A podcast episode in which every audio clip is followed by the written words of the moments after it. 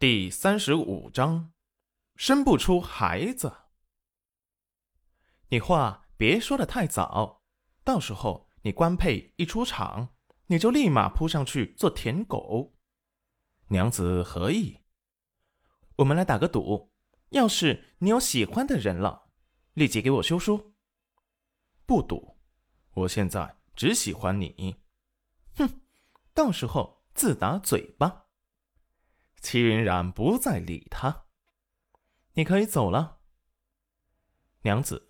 为夫今日帮了你，还帮忙撒了谎，所以你想上天？我想吃娘子做的饭，不过分吧？齐云染做了顿简单的面条，小景轩不挑食，吃得津津有味。齐云染有心事。没有胃口，最后全部进了裴元君的肚中。娘子做饭好吃啊！小景轩每天有口福了。干娘做什么都好吃。小景轩欢快的说道：“想上学吗？”戚云染抬眸意外的看了他一眼。小景轩想了想。还是诚实的点了点头，嗯，我想上学。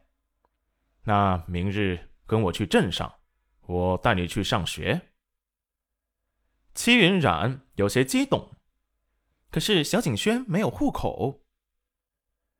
裴元君看着戚云染，目光深沉，在他往后生活的规划中，从来没有他是吧？明日去县衙。把你记在我名下。暗处的暗卫有些惊讶，丞相大人要收义子，不可。齐云染立即反对。暗卫们再次惊掉下巴，他们是最近才赶过来保护丞相大人的。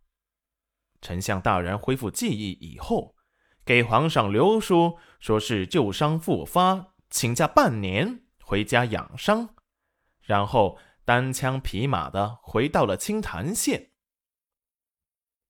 你是我娘子，小景轩记我名下有何不妥？还是你因为自己的私心，不想小景轩早点上学？不是，可以记在我名下。小景轩也立即道：“我想记在干娘名下。”暗卫们想敲醒小景轩的脑袋，你知不知道你拒绝了什么？最后，裴元君点头同意。嗯，也可以。明日我们去县衙，把事情给办了。戚云染很开心，他正为此事发愁呢，给了裴元君一个好脸色。谢谢你。裴元君目光有些幽怨的看着戚云染，一家人不用说谢。这一次，戚云染没有反驳，反正到时候女主出现，他自然会转移视线。他们回来就不早了，又加上一出闹剧，等到吃完饭，已经是下午末时了。裴元君吃过饭就走了，齐云然想着明天小景轩就有身份了，很是开心，准备再教小景轩认认千字文的字。这是他今日在镇上给小景轩买的。就在这时，却突然传来了一阵吵闹声，随后不知道怎么吵闹声越来越近。戚云染有种不祥的预感，打开门，却是黄翠翠的父亲带着一帮人来了，还叫来了村长和李正。你们有什么事？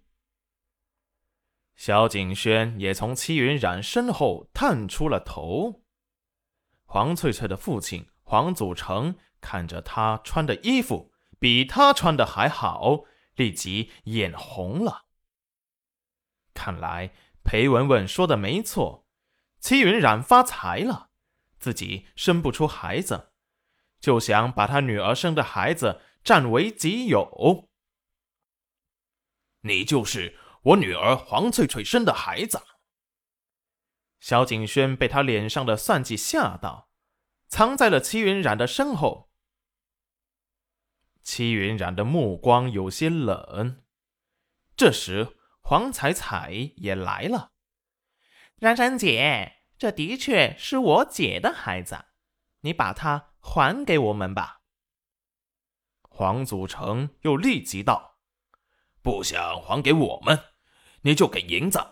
这可是我家翠翠用生命生下来的，他哪里是想要什么孩子？”